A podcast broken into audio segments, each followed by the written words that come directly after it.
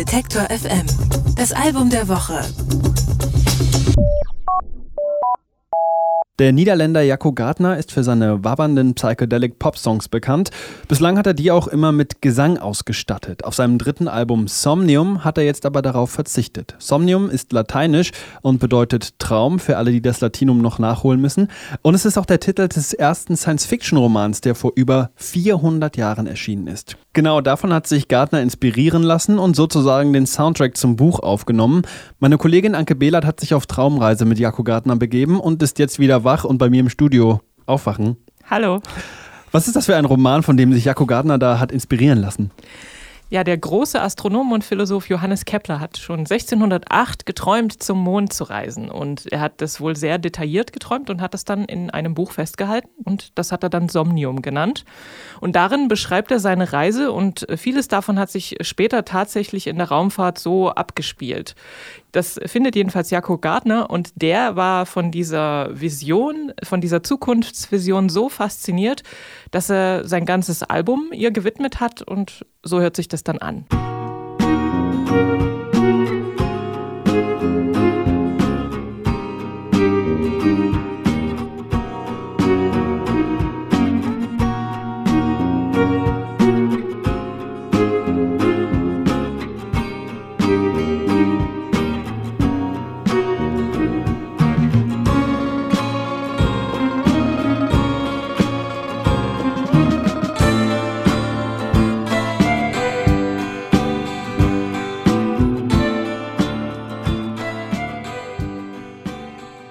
Damit man sich selbst jetzt so richtig schön wegträumen kann, verzichtet Jaco Gardner in den neuen Songs auf Gesang. Wie funktioniert das?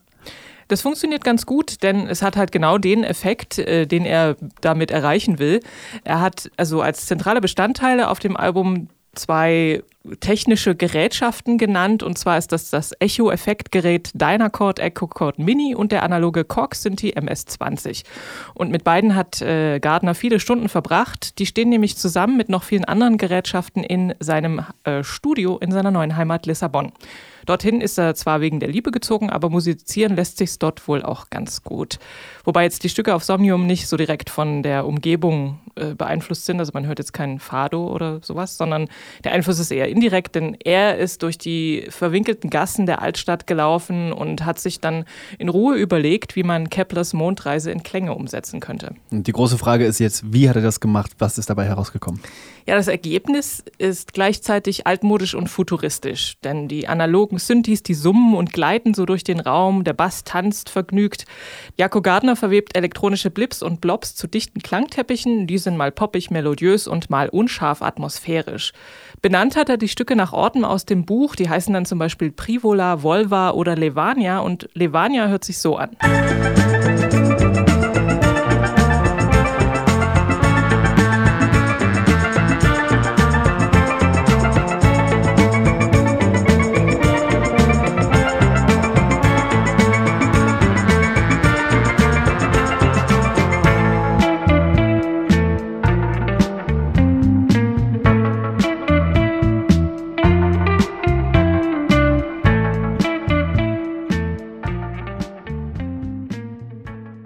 Anke, du hast dich mit Jaco Gardner äh, auf den Weg gemacht in den Mondkrater. Zum Schluss die Frage, ist der Traumreisen-Soundtrack gelungen?